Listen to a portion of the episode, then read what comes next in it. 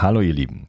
Ich habe mich in diesem Gespräch äh, mit Robin Kaiser, äh, einem jungen Mann, unterhalten. Der ist mir aufgefallen, weil er meiner Meinung nach nicht, wenn er spricht, nicht so sehr aus dem Ego-Verstand äh, spricht, sondern aus der Verbindung, dass er seine Worte woanders herholt und äh, mit einer erstaunlichen Klarheit spricht für seine jungen Jahre. Ähm, und ähm, ja, ich möchte gerne mit dieser, mit dem Robin zusammen und auch noch mit weiteren Interviewpartnern, ähm, es ist mir ein Anliegen, äh, Impulse zu setzen, vielleicht Samen zu sehen äh, für eine neue Zeit, die uns ähm, aus meinem Gefühl, aus meinem Bauch und Herzgefühl vor allen Dingen ähm, jetzt bevorsteht, äh, aber nicht, weil sie einfach kommt, sondern weil wir sie erschaffen. Und ähm, ich glaube, da fehlt aber noch so ein kleines bisschen ähm, ähm, Input sozusagen von unserer Seite. Und deswegen hoffe ich, dass wir hier ein bisschen ähm, uns neu ausrichten können zusammen und äh, in uns hineinspüren, was ist wirklich für uns wahr, was ist nicht wahr, was fühlt sich gut an, ähm, wie kann ich mich ausrichten auf ein freudvolles äh, Leben in der Weite, in der Inspiration ähm, und meine Aufgabe auch wirklich vielleicht richtig erfüllen, so wie es vielleicht gedacht ist. Und äh, ja, kannst dich freuen auf ein tolles Gespräch, sehr inspirierend. Ähm, ich äh, habe sehr viel Spaß dabei gehabt und auch viel gelernt und äh, will es bei diesen wenigen Worten belassen. Also viel Spaß mit dieser Episode. Mood von Brain Effect versorgt dich mit seiner All-in-One-Formel mit vielen Adaptogenen in hoher Dosierung sowie Aminosäuren und Vitaminen. Endlich musst du keine einzelnen Produkte mehr supplementieren und sorgst außerdem mit der Aminosäure L-Tryptophan und Vitamin D für die Unterstützung deiner Serotoninbildung. So schaffst du beste Voraussetzungen für Zufriedenheit, Entspannung und Kreativität. In Mut findest du den Heilpilz Cordyceps, Rhodiola, Kurkuma, Vitamin D, K2, B1, B3, B12 und vieles mehr. Alle Inhaltsstoffe kann der Körper schnell aufnehmen, weil bei der Produktentwicklung explizit darauf geachtet wurde. Außerdem ist Mut für Veganer praktisch ideal. Und übrigens gibt es jetzt auch die leckeren Happy Bars mit Vitamin D und L-Tryptophan angereichert. Der Nussriegel ist somit eine tolle Ergänzung zu den Mutkapseln und besonders für diejenigen, die keine Kapseln schlucken können oder wollen. Mut und die Happy Bars findest du unter www.brain-effekt.com und mit dem Gutscheincode BIO360 bekommst du einen satten Rabatt auf deine Bestellung. Also, hol dir jetzt dein Plus an Ausgleich und guter Laune. Den Link findest du in der Beschreibung und in den Shownotes. Bio 360. Zurück ins Leben. Komm mit mir auf eine Reise eine Reise zu mehr Energie und fantastischer Gesundheit. Ich möchte dir das Wissen und den Mut vermitteln, den ich gebraucht hätte, als ich ganz unten war. Dabei will ich dir helfen, wieder richtig in deine Energie zu kommen. Zurück ins Leben. Hallo Robin, schön, dass du hier bist. Ja, danke für die Einladung. Ich freue mich riesig, dass das zustande gekommen ist. Ähm, ja, ähm, es wird für mich ein sehr spannendes Interview. Ähm, ich will mal kurz erzählen, wie ich auf dich gekommen bin. Und zwar ja. ähm, habe ich mit einer Freundin gesprochen, äh, so, also online, wie das heute so üblich ist. und wir sprachen darüber, wie äh, es ist, was es bedeutet, so aus der Verbindung heraus zu sprechen also quasi ein Kanal zu sein, dass die, die Dinge, die Informationen durch einen durchfließen. Und ich durfte da schon äh, auch Erfahrungen damit machen.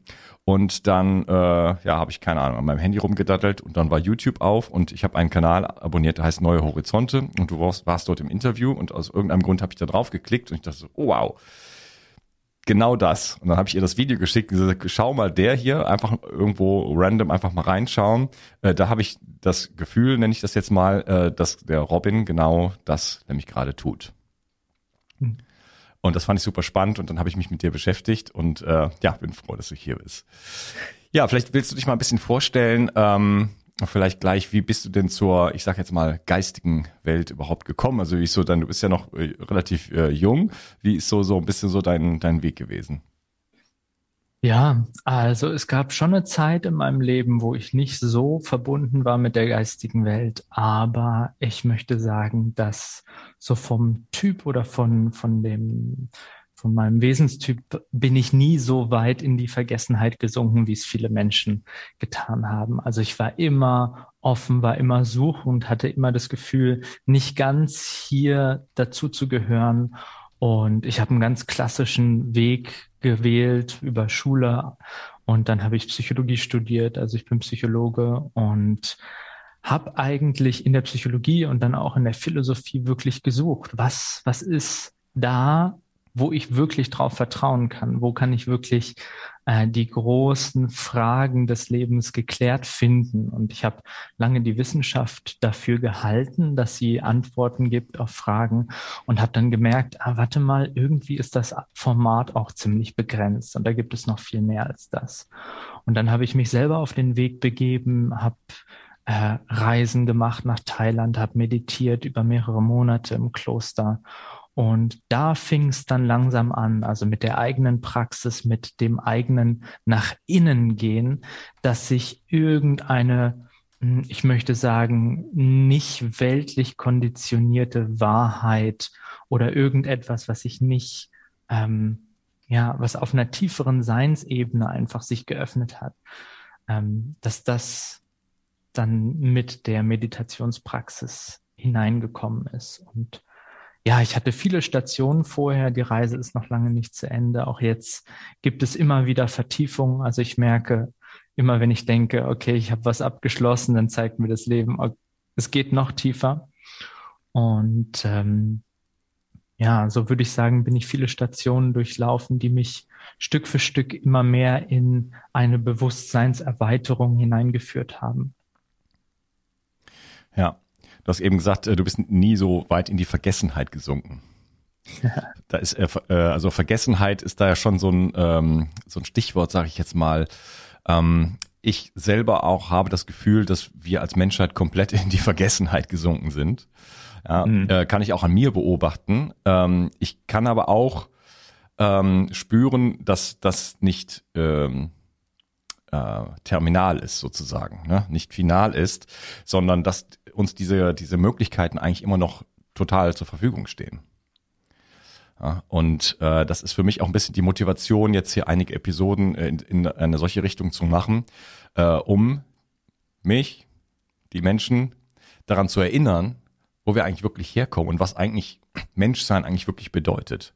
Ja. Ja. Abgesehen von dieser äh, materialistischen, physischen, utilitaristischen Ebene, die wir jetzt äh, seit wahrscheinlich Tausenden von Jahren je nachdem, wie man die Geschichte betrachten möchte, äh, ähm, durchzelebrieren und gerade an so einem Kulminationspunkt eigentlich angekommen sind von der totalen Verdichtung, sage ich jetzt mal. Ja, und ich habe äh, das ganz starke Gefühl, äh, trotz aller Wirrungen im Außen, äh, dass gerade so ein Umkehrpunkt äh, da ist. Und ähm, ja, da will ich mich ein bisschen, will ich gerne ein bisschen mit dir Energie reingeben sozusagen und ja. äh, mal schauen, was bei rauskommt. Ja, du hast gesagt, die Wissenschaft, ähm, du hast mal gedacht, die Wissenschaft würde die Fragen klären. Äh, das hat mich sofort erinnert an so ein Buch, was habe ich mal vor langer Zeit gelesen, äh, die Prophezeiungen von Celestine. Und da wurde genau das gesagt. Äh, wir haben so ganz am Anfang irgendwie, wir haben die Wissenschaftler ausgeschickt, um Antworten zu finden und die sind aber ohne Antworten zurückgekommen. Ja. ja, und ähm, die Frage ist, wo wir die Antworten eigentlich äh, herbekommen. Ich hatte am Anfang gesagt, du, ich habe das Gefühl, du sprichst aus einem Feld. Würdest du das auch so sehen? Würdest, äh, kannst du damit was anfangen? ja, also ich betrachte ja alles als Bewusstseinsfelder. Letztlich sind wir als biologisches System auch nichts anderes als ein dynamisches Bewusstseinsfeld, was sich manifestiert hat. Und alleine schon im gemeinsamen Kontakt, alleine schon, wenn man sich durch Menschenmengen bewegt, nimmt man Informationen von anderen Lebensfeldern auf. Also wir sind auf energetischer Ebene da die ganze Zeit in Kontakt miteinander. Und ich würde schon sagen, dass ich es versucht habe, bewusst zu kultivieren, mein, Bewusst mein Bewusstsein, den Aufmerksamkeitsfokus von der physischen Sinnebene auf eine andere Ebene zu verlagern und von dieser Ebene Informationen wieder in die Worte zu transportieren. Ja, den Satz möchte ich direkt gerne unterstreichen, weil ähm, da ja schon fast ein Schlüssel drin liegt, ja, den Fokus zu verlagern. Mhm. Denn ähm, äh, ich glaube, dass viele Menschen da gar keinen Kontakt zu haben und das liegt nicht daran, dass sie es nicht können, sondern dass der Fokus halt einfach woanders drauf liegt. Ich sag mal ein Beispiel, ein, aus einem, ein ganz anderes Beispiel. Wenn ich immer nur die fünf Meter oder zwei Meter vor mir selber sehe, weil ich zum Beispiel krank bin, weil ich äh, finanzielle Probleme habe. Ich kenne viele Menschen, die wirklich immer nur so ganz so, dieses, so die, wie gesagt, die zwei, drei Meter vor sich sehen. Und dann gibt's andere Leute, die schauen immer zum Horizont. Und dann kommen die auch dahin. Ja. Mhm. Ähm, ja. Und ähm, das heißt, wenn ich meinen Fokus verlagere, dann, dann erschließen sich da auch ganz neue Räume. Und ich, ich, ich konnte selber diese Erfahrung mehrfach schon in meinem Leben machen, dass wenn ich mich dahin orientiere, dass dann ganz andere Sachen passieren. Ja, auch ein bisschen magische Dinge, so nach dem Motto. äh, war das denn für dich schon immer so, dass aus dem Feld sich nähren? Und was heißt das eigentlich so genau? Und ähm, wie geht das? ja, ist eine gute Frage. Also ich würde sagen, unbewusst nehmen wir die ganze Zeit Informationen auch aus den Feldern auf. Also das, was wir emotional austauschen in der Psychologie, ist klar, 80 Prozent der Kommunikation findet nonverbal statt oder sogar mehr. Und dieser nonverbale Aspekt unserer, na, ich möchte sagen, energetisch-emotionalen äh, Übermittlungen, die stattfinden, das findet alles über das Feld statt. Also ähm, wenn wir irgendwo reinkommen in einen Raum, wo zum Beispiel ganz, ganz, ganz viel Schmerz vorher gespürt wurde, äh, egal ob das jetzt präsent ist, aber wenn das in der Vergangenheit war, dann kriegt man in sozusagen, dann klebt dieser Schmerz an den Innenräumen dieser Wände, möchte ich sagen, im übertragenen Sinne. das Feld dafür ist da. Andersrum natürlich auch. Also wenn man zum Beispiel in ein, in einen Ashram geht, in einem Tempel, wo viel meditiert wird, ein transzendentales Bewusstsein trainiert wird, da kriegt man auch mit. Man wird innerlich still, man kommt innerlich zur Ruhe. Und ich habe mir irgendwo zur Aufgabe gemacht, diese Felder im Feinstofflichen ganz genau zu studieren und zu gucken, wie bekommen wir Informationen von dort? Weil nach meinem Gefühl ist die Informationslage auf diesem Planeten echt schwierig. Ne? Klar, wenn man irgendwas sucht, gibt man es bei Google ein, aber Google ist doch irgendwie sehr beschränkt und selektiv. Und ich habe inzwischen, also ich habe schon schon lange nicht mehr irgendwie viel gelesen. Ich nehme kaum mehr Informationen von dieser Ebene auf über die Sinne, sondern ich verlage eigentlich mein ganzes Suchen, mein ganzes Googlen in die kosmische Datenbank. Und dann von dort ne, auch alle Bücher, die ich geschrieben habe. Ich habe gerade das fünfte Buch rausgebracht innerhalb ziemlich schneller Zeit und die ganzen Informationen von diesen Büchern ich habe sie nicht irgend, von irgendwo von hier, sondern ich stelle mich nachts hin und versuche mich zu öffnen, mich mit den kosmischen Feldern zu verbinden und zu fragen, okay, welche Information ist wirklich gerade hier wertvoll und dienlich? Und dann versuche ich die bestmöglichst aus den Feldern zu lesen. Ja. Und das ist was, was man üben kann, tatsächlich. Das kann man auf jeden Fall üben. Ähm, ich mache sogar nächste Woche mit einem neuen Podcast-Gast einen Kurs darin. Ah, spannend. Wobei ich nicht mal glaub, so richtig glaube, dass man eigentlich einen Kurs braucht, weil ich glaube, das kann jeder. Also zumindest in meiner Erfahrung ist es, wenn ich es denn tue, ja, wenn ich nur einfach mich dafür öffne, dann passiert es bereits. Allerdings äh, kann man ja irgendwo dann vielleicht auch alles üben, ne? also dem Ganzen mehr Raum geben, Zeit geben und auch sich ein bisschen äh, durchlässiger machen und so weiter. Ähm, das lohnt sich auf jeden Fall. Du sprichst von Feldern, äh, hast auch gesagt kosmische Datenbank, da gibt's tausend Begriffe für. Ähm, mhm. äh, jetzt fällt mir gerade das Wort nicht ein, von Sheldrake, äh, morphologische Akasha. Felder, äh, Akasha Chronik und wie auch immer. Was, was, versteh, was verstehst du darunter? Mhm.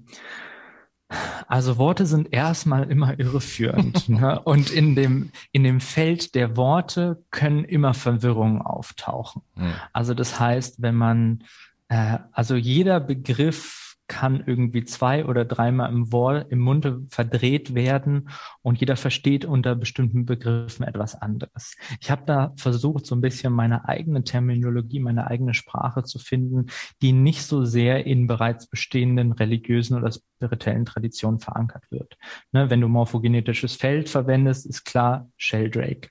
Oder wenn du Akasha-Chronik, das ist immer eher im Fernöstlichen. Ich benutze eigentlich was relativ Neutrales, nämlich die kosmische Datenbank. Das ist so ein bisschen moderner. Man kann sich besser was drunter vorstellen, wenn man sagt, okay, wir haben hier gerade einen Informationsdownload aus höher schwingenden Feldern. Wir können aber auch genauso gut äh, Dinge, die wir in uns erfahren, auch wieder hochladen.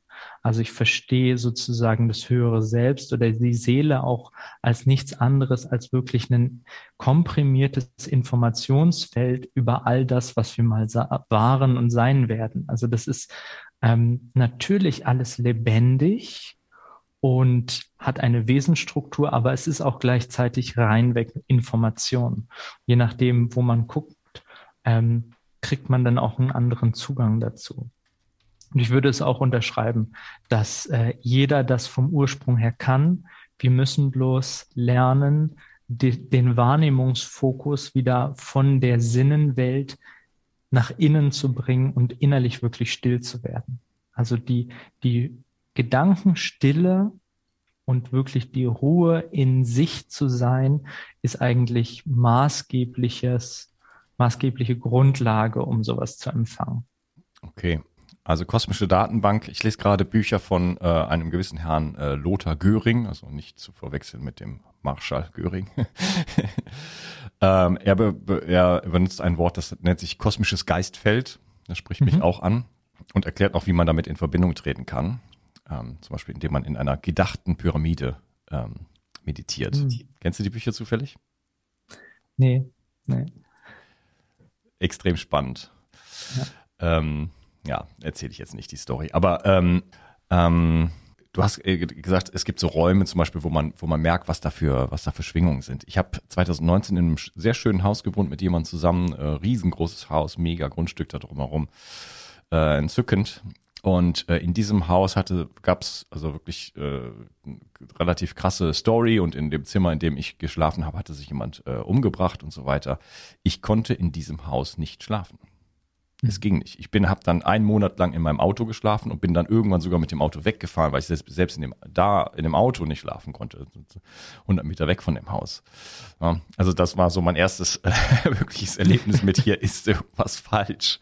Und ich war dann am Ende äh, fast ja wieder in der chronischen Müdigkeit äh, gelandet, die ich äh, Jahre vorher äh, jahrelang hatte, äh, weil klar, natürlich, wenn, ich, wenn man nie schläft, das ist natürlich eine Katastrophe für den Körper, ein absoluter, absoluter Stressfaktor. Ja, äh, du hast gesagt, deine Bücher, die Informationen kommen nicht von hier. Ähm, die ähm, Neurowissenschaft oder Gehirnwissenschaftler äh, haben ja entdeckt, dass das Gedächtnis beispielsweise nicht im Gehirn ist. Also man kann, also man kann es nicht finden. Man kann verschiedene äh, Teile von einem Gehirn zum Beispiel entfernen und äh, das Gedächtnis kommt dann wieder. Das heißt, irgendwo sind diese Informationen außerhalb gespeichert. Das Gehirn ist vielleicht so eine Art Antenne, die das empfängt. Also gibt es äh, interessante Experimente zu und es gibt auch jemand äh, auf der Erde, der überhaupt gar kein Gehirn hat und trotzdem funktioniert. Ja. Äh, es gibt reihenweise solcher Dinge, die äh, in, der, in der Wissenschaft, wo man eigentlich, wenn man ganz ehrlich ist, wenn man die sich mal betrachtet, äh, die eigentlich das Ganze ad absurdum führen. Leute, die 80 Jahre nichts gegessen haben oder so, ne? Also da ist ja die gesamte Biologie, da stimmt ja irgendwas nicht. Ne? Das, da, da, geht, da geht ja noch viel mehr. Äh, und ein einziges Beispiel reicht ja eigentlich, um das alles zu widerlegen in dem Sinne. Ja. ja. Und Inspiration ist ja eigentlich vom Wort her schon inspire, also ins, inspirier, einatmen sozusagen. Ja, man bekommt etwas von irgendwo von außen. Ja, das ist ja nicht, ähm, ich denke jetzt, wer weiß wie nach und dann, dann habe ich das äh, durch meine mentalen Fähigkeiten irgendwie äh, errechnet, so wie ein Computer, sondern ähm, das kennt ja jeder, ja, dass eine Inspiration irgendwo plötzlich erscheint. Ja. Nur ist das für viele von uns irgendwo ähm, eher zufällig Ja, das passiert halt so, glücklicherweise, was ja auch zeigt, dass wir nie komplett abgetrennt sind. So ganz scheint das nicht zu gehen, glücklicherweise. da ist irgendwie immer noch so ein kleiner Kanal und wenn es auch nur so eine kleine Kapillare, sag ich jetzt mal, ist, aber die darf sich durchaus auch erweitern. Ja. Und du hast gesagt, man muss in die Stille gehen. Ähm, reicht das? Ich würde sagen, es ist die Grundlage. Ähm, wir sind halt mental so überfrachtet, dass wir die anderen Aspekte von unserer ähm, mit anderen Ebenen verbundenen Psyche überhaupt nicht wahrnehmen. Also das heißt, es gibt sozusagen den mental-physiologischen Bereich in uns, der aufgebaut wurde an dem Sinnenmaterial, das wir tagtäglich hier von dieser Ebene bekommen. Wir haben aber auch Aspekte in unserer Psyche, die eher darauf orientiert sind, von feineren Bereichen Informationen aufzunehmen.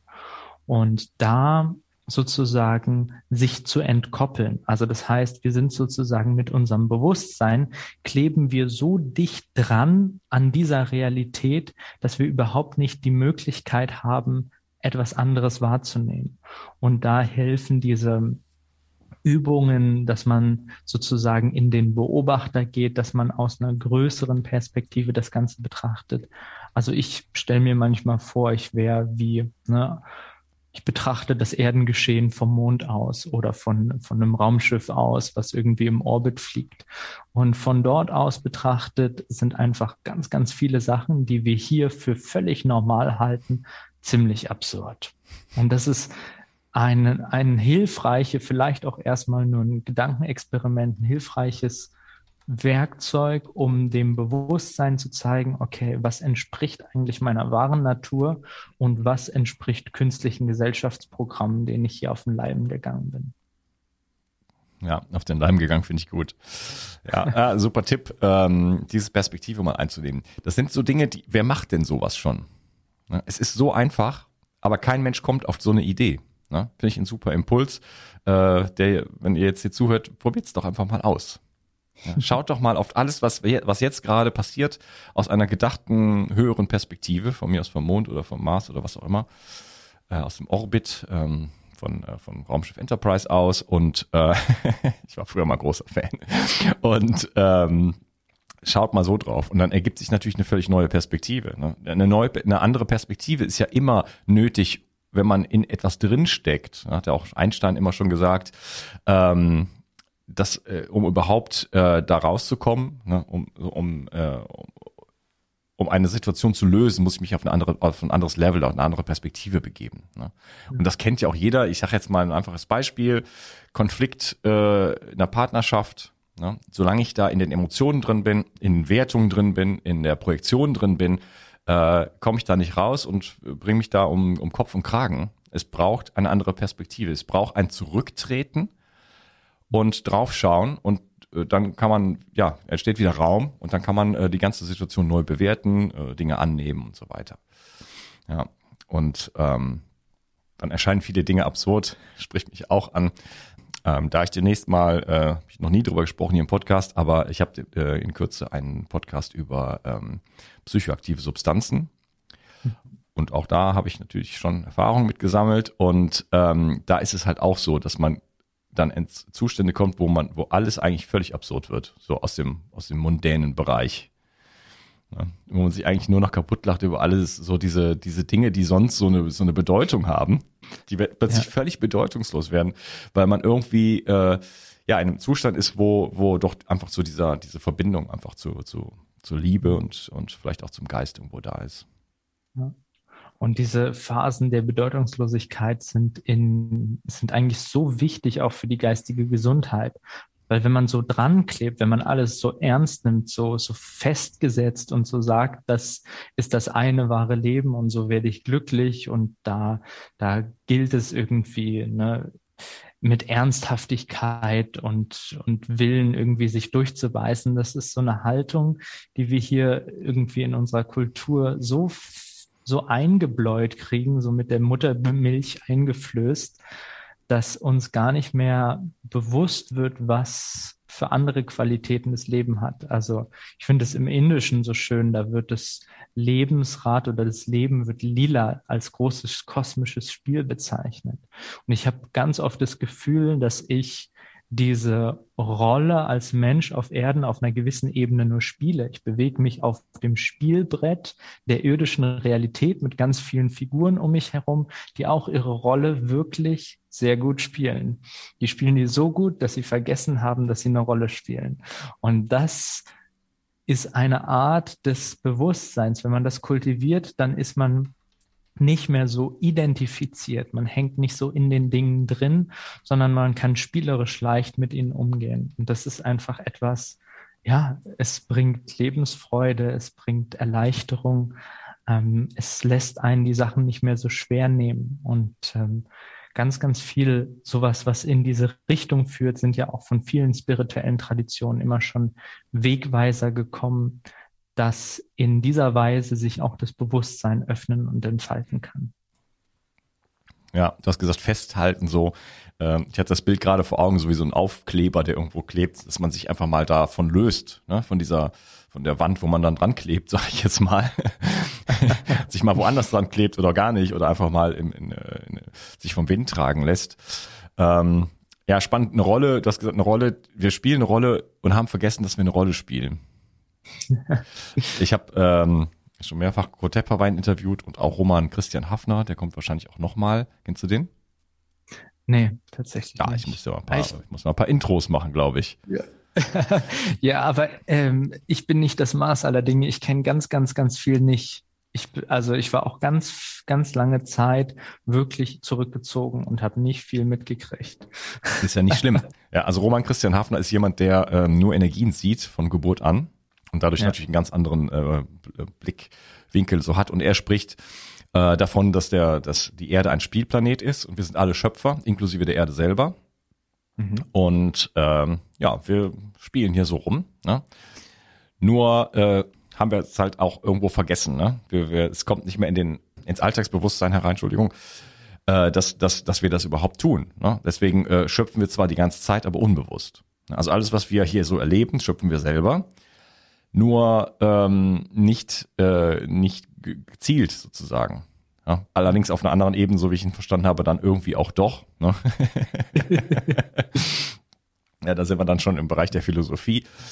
Würdest du denn sagen, dass diese Verbundenheit, der, der Zugang zum kosmischen Geistfeld oder äh, der Datenbank, ähm, ist das was Neues? Ist das jetzt Mensch 2.0? Poppt das jetzt gerade auf oder ist das uralt? Wir haben das immer schon gehabt und haben halt nur, wie du am Anfang gesagt hast, äh, sind in die, in die Vergessenheit gesunken. Hm. Ich bin ja immer ein Fan der Vereinigung der Gegensätze, deswegen sage ich, es ist beides gleichzeitig. Mhm. Also es ist einmal uralt, es ist etwas, was wir in früheren Zivilisationen und Kulturen bereits schon konnten und wo es ganz natürlich gewesen ist, mit Feldern, mit anderen Ebenen in Kommunikation zu stehen. Und gleichzeitig nehme ich gerade auch jetzt äh, auch durch den kollektiven Druck, wie so eine Öffnung war, dass immer mehr Menschen sich mit sich selbst beschäftigen, dass immer mehr Menschen das herrschende System hinterfragen und sich existenziell einfach mit sich beschäftigen, fragen, gibt es da vielleicht noch mehr und sich auf die Suche machen. Und dementsprechend lüftet sich zum Teil gefühlt wie, wie die Schleier, die über diese Erde liegen, die den Zugang zu anderen Ebenen so verwehren oder verschleiern eben. Also da kriege ich schon mit, dass es immer leichter wird, äh, sich wirklich zu verbinden. Aber da hängen natürlich immer noch viele Gesellschaftsprogramme so dazwischen. Und je mehr man auch diese innere Aufräumarbeit macht, je mehr man Gedankenhygiene betreibt, je mehr man ähm, auf naja, ich möchte sagen, auf Reinheit in Wort, Tat und Gedanke achtet. Ne, dass man wirklich schaut, dass man transparent, rein und auch durchlässig wird. Die meisten sind ja sehr festgefahren und rigide in ihren inneren psychologischen Strukturen. Und je flüssiger oder gar gasförmiger die innere Psyche werden kann, desto durchlässiger kommen halt auch Informationen von anderen Ebenen. Ja, Wir erleben das ja in dieser Zeit äh, nochmal auch ganz zugespitzt, ne? auch in dieser ganzen ja, aktuellen, aktuellen Thema sozusagen, wie sich die Gesellschaft spaltet und ähm, die Menschen sich nicht mehr verstehen innerhalb von Familien. Zwei Menschen, die den gleichen Kultur-Background haben, die vielleicht die gleiche Bildung haben und so weiter, auf ein und dieselbe Sache schauen und was völlig anderes sehen. Ja. Ja. Also bis zu einem völlig absurden, aus meiner Perspektive, absurden äh, Level irgendwo, ne? Ähm, da zeigt sich ja auch, dass so die Wahrnehmung, ähm, dass, dass, dass wir so in solchen, wie soll ich das mal sagen, in solchen Glaubenskästen irgendwo sitzen, in solchen ganz starren Mustern, die sehr, sehr starre geworden sind. Also zumindest für viele Menschen, bei anderen nicht, ja. aber bei, den, bei doch wahrscheinlich einer Vielzahl von Menschen oder vielleicht sogar einer Mehrheit, dass das so komprimiert und starr geworden ist, dieses Ankleben irgendwo an der Wand, ja, das, man kriegt das gar nicht mehr runter. Also darunter bräuchte man jetzt, weiß ich nicht, was für ätzende Mittel oder keine Ahnung, Schaber oder ich. Also es ist einfach, du kriegst es nicht mehr ab. Es ist, egal was passiert, es kann nicht sein, dass irgendwas anders wäre als so, wie man sich die Welt gebaut hat. Ja. Das ist ja dieses Phänomen der Wahrnehmungsselektion. Also nach meiner Erfahrung oder in meiner Wahrnehmung ist einfach jeder Mensch in seiner eigenen Wahrnehmungsblase irgendwie, entsprechend seiner Grundglaubenssätze über sich und das Leben. Und darüber wurde halt eine Welt aufgebaut und die gesamte Wahrnehmung wird dann entsprechend auch wieder so selektiert, dass man eben nur das wahrnehmen kann, was den eigenen Glaubenssätzen entspricht. Und ich meine, wir haben das sogar neurologisch abgebildet, dass äh, über 90 Prozent der gesamten äh, Informationen, die im Gehirn verarbeitet werden, nicht die äußeren Sinnesreize sind, sondern das Gehirn verarbeitet eigentlich die ganze Zeit nur sozusagen in sich die eigenen Informationen. Da ist kaum Information, Eingabe von, von außen über die Sinne. Also wir, wir glauben immer so, dass das Gehirn immer nur sozusagen die äußeren Sinne verarbeitet, aber eigentlich verarbeitet es sein eigenes Verarbeiten. Und so ein bisschen so hängen wir auch in unserer Wahrnehmungswelt und sehen eigentlich die ganze Zeit immer nur in unseren Spiegel und sehen halt das, was den einerseits den Erwartungen entspricht, andererseits halt auch das, was wir in uns irgendwie noch als Themen entweder nicht sehen wollen, nach außen projizieren. Also es sind zwei wesentliche Elemente, in die, die ich die Welt, diese Erfahrungen von Welt eigentlich verwoben sehe. Einmal dieses Spiel, was wir hatten, dass es ein Erfahrungsspiel ist. Und auf der anderen Seite ist es auch irgendwo ein Lernszenario, wo uns das gespiegelt wird, was wir innerlich noch bearbeiten dürfen. Also ne, wo, wo das Element von Projektion ganz, ganz wichtig ist. Und für mich ist es klar, wir leben in einer Spiegelungssphäre, die uns die Aspekte unseres eigenen Bewusstseins anhand der äußeren materiellen Realität spiegeln. Ja, das, äh, das sagt auch Kurt Tepperwein. Er hat das Bild von äh, Projektor und Leinwand. Und äh, er sagt, wir sind der Projektor und draußen ist die Leinwand und wir, die Menschen sehen es aber eigentlich umgekehrt. Ja? Also als wäre der Projektor äh, draußen und wir wären die Leinwand und das würde sich da die Welt quasi, also so, was wir da so, so, so wahrnehmen, äh, in uns, auf uns widerspiegeln. Also wir sind das, was, was sozusagen durch die Welt jetzt mal ganz groß gefasst, einfach dann entsteht. Und in Wirklichkeit ist es umgekehrt, so, so eher, äh, dass, dass, dass unser So-Sein, das ist ein Begriff, also das, was wir halt mhm. sind, in, auf allen Ebenen, äh, sich reflektiert und dann halt einfach auf der Leinwand zeigt. Ja, wir haben ja auch diese Idee, dass wir Informationen von außen hereinnehmen würden. In Wahrheit projizieren wir wirklich also die Gedanken und alle Vorstellungen, die wir in uns haben, in die Welt hinein. Also ich habe da diesen äh, Begriff der Wahrgebung geschöpft, weil es eigentlich nicht wahrnehmen ist, sondern wahrgeben. Also das heißt, vor jeder Wahrnehmung muss vorher immer eine Projektion eines inneren Bildes stattgefunden haben. Sonst könnte ich die Dinge in der Welt gar nicht wahrnehmen. Ja, wir sind ja begrenzt, also auf dem, auf dem äh, mundänen Level ähm, durch unsere Wahrnehmungsorgane, Augen, ne? da nehmen wir ja auch nur ein Spektrum, also vom, vom ganzen äh, elektromagnetischen Feld nehmen wir einen winzigen, winzigen mikroskopischen Teil ähm, wahr und äh, beziehen uns immer darauf. Ja, wenn wir den Rest sehen könnten, wäre das schon ein ganz anderes Spiel und so weiter. Ne? Jeder, jeder, jeder Sinn. Aber die Sinne, die so, ich sag jetzt mal, in das kosmische äh, Geistfeld oder äh, Datenbank gehen, die sind halt äh, so eigentlich irgendwo so ein bisschen stillgelegt, verstopft. Ja, es ist halt äh, auf einer gewissen Ebene ist halt das Charakter, die Charakterologie des Spieles gerade darin bestimmt, dass wir eben auf diese Ebene beschränkt sind. Also wie du gesagt hast, wenn wir die Erweiterung hätten, dann sähe das Spiel schon gar nicht mehr so aus, wie es aussieht. Aber wir haben halt die Möglichkeit hier eben durch die Beschränkung ganz bestimmte Erfahrungen zu machen, die wir woanders nicht machen können. Und ähm, ja, ich denke, dass auch viele Seelen sich entscheiden, hier sich selbst zu erfahren in, in dieser Körperformebene, um genau diese Aspekte ne, zu, in die Erfahrung zu führen, zu, mitzubekommen, was heißt es denn für mich selber, mich als beschränkt und begrenzt zu erleben, welche Emotionen treten damit auf. Und da habe ich mich hm, ganz stark auch mit dem beschäftigt, was eigentlich das Erdenspiel in seiner Essenz ausmacht im Vergleich zum Sein, wie man auch sein könnte auf anderen Ebenen. Und dann bin ich immer wieder zu ganz wesentlichen Punkten gekommen. Die Erfahrung von Begrenztheit, vor allem das große Emotionsspektrum. Also wir haben hier irgendwie die Möglichkeit, auf einer Welt gleichzeitig parallel von Moment zu Moment vom himmelhoch jauchzenden Himmelszustand bis in die abgrundtiefste Höllensinnlosigkeit zu stürzen. Also das heißt, äh, hier ist gleichzeitig parallel alles vorhanden. Licht und Dunkelheit überlagern sich und es ist wirklich dadurch die Sphäre des freien Willens, weil es, weil unser Leben die Wege geht, die, die wir dann entsprechend direkten. Ja, also dieses Bild, wir kommen aus der Einheit, gehen in die, in die äh, Polarität und können uns dort wahrnehmen, können dort spielen, hier auf der Erde, weil das sonst nicht möglich wäre. Das wäre also als, als Einheit ist das Leben äh, doch dann auch irgendwo langweilig. Also auf jeden Fall fehlt der, dieser, dieser Separationsaspekt in der Einheit natürlich.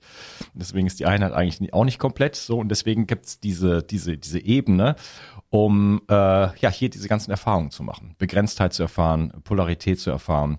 Ähm, diese ganzen Emotionen zu erfahren, das ist ja auch ein Fest. Ne? Also ich meine, äh, eine Torte essen oder ich weiß nicht, äh, äh, äh, sich zu lieben, äh, alle diese tollen Erfahrungen, die wir hier machen können, ähm, sind natürlich was Besonderes. Ne? Und wir haben uns das erschaffen, vielleicht, ähm, um halt einfach da reinzugehen. Würdest du denken, oder ist es Denken nicht, würdest du ähm, sagen, oder spricht dich das an, dass wir das aber auch gemacht haben, um durch das Vergessen wieder ins Erinnern zu kommen? Ja, das sind natürlich, also da berühren wir auch ganz tiefe hm, Fragen, worüber, äh, wofür das Leben eigentlich letztendlich geschaffen worden hm. ist. Sind wir hier, um letztlich einzig und allein wieder ins Einheitsbewusstsein zurückzugehen?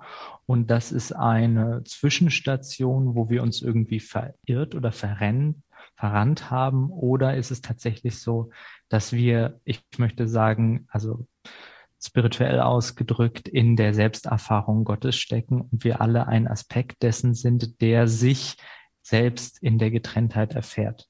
Ähm, auch hier würde ich sagen, es ist beides. Es ist am Anfang in der Weg vom Transzendenten zum Manifesten, ist es dieses das Leben möchte sich als Einheitsbewusstsein in der Getrenntheit erfahren, um das gesamte Schwingungsspektrum seiner selbst sozusagen zu übersetzen. Also ich habe das Gefühl, dass es wie nichts im Leben geben darf, was nicht mal gelebt werden möchte vom Einheitsbewusstsein. Mhm. Also alles, was möglich ist, soll wirklich werden in dieser Realität. Und wir haben halt diesen besonderen Aspekt, die Materie zu verwirklichen durch unser Bewusstsein, durch das, was wir in uns auch aufrechterhalten. Und für, ich möchte sagen, das Bewusstsein, was gesättigt ist, die Seele, die gereift ist an den Erfahrungen, die sie hier gemacht hat, äh, ist es dann natürlich wieder Ziel, umzukehren. Die Mechanismen, die im Geist angewandt wurden, um sich aufzuteilen, um sich in einer Form zu erfahren, werden umgekehrt. Und die, hm, na, ich möchte sagen, dass das Manifeste wird in etwas Transzendentes umgewandelt. Und das ist ja eigentlich der spirituelle Weg, diese Umkehr im Bewusstsein vom Urteilen, das Aufteilen und das Trennen und das Projizieren, da zurückzugehen, sich zurückzunehmen und zu schauen, okay, wie lebt das Leben durch mich, wenn ich mich als kleines getrenntes Ich nicht mehr einmische. Und dann führt es einen ganz automatisch, ähm, wenn man keinen Widerstand mehr hat, wieder in dieses höhere Bewusstsein. Schön.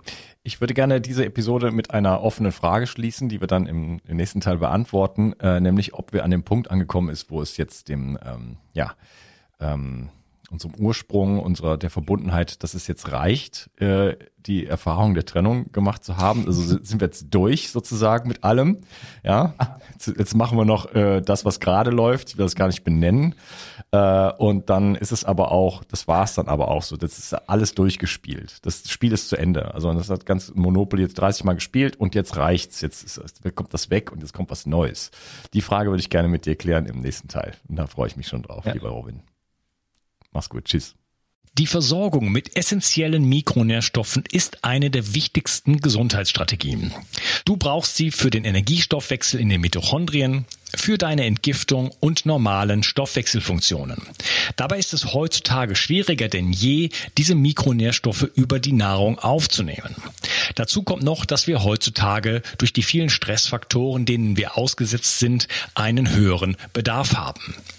Ich habe diesen Bedarf erkannt und war mit den bisherigen Produkten am Markt schlichtweg nicht zufrieden oder einverstanden.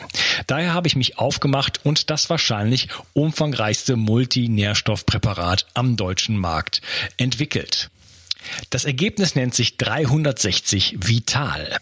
Und dieses Produkt enthält alle wichtigen Vitamine in der richtigen Form und Dosierung, zahlreiche wichtige Mineralstoffe, Pflanzen- und Heilpilzextrakte, Antioxidantien wie zum Beispiel Astaxanthin und Resveratrol, Coenzym Q10, 50 Milliarden darmaktive Bakterien und vieles mehr.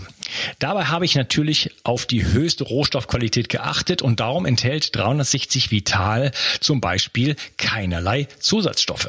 Das liegt alleine auch schon daran, dass gar nichts mehr in die Kapseln hineingepasst hätte. Mit 360 Vital bekommst du also eine Grundversorgung für deine Mitochondrien und aktivierst deine körpereigenen Entgiftungsfunktionen und deinen Stoffwechsel. Daher ist 360 Vital auch ein Grundelement in meinem Entgiftungsprotokoll richtig entgiften. Mit 360 Vital ersetzt du praktisch alle Nahrungsergänzungsmittel in deinem Schrank und bekommst alles in höchster Qualität und erleichterst damit dein Leben. 360. Zurück ins Leben. Komm mit mir auf eine Reise. Eine Reise zu mehr Energie und fantastischer Gesundheit. Ich möchte dir das Wissen und den Mut vermitteln, den ich gebraucht hätte, als ich ganz unten war. Dabei will ich dir helfen, wieder richtig in deine Energie zu kommen. Zurück ins Leben.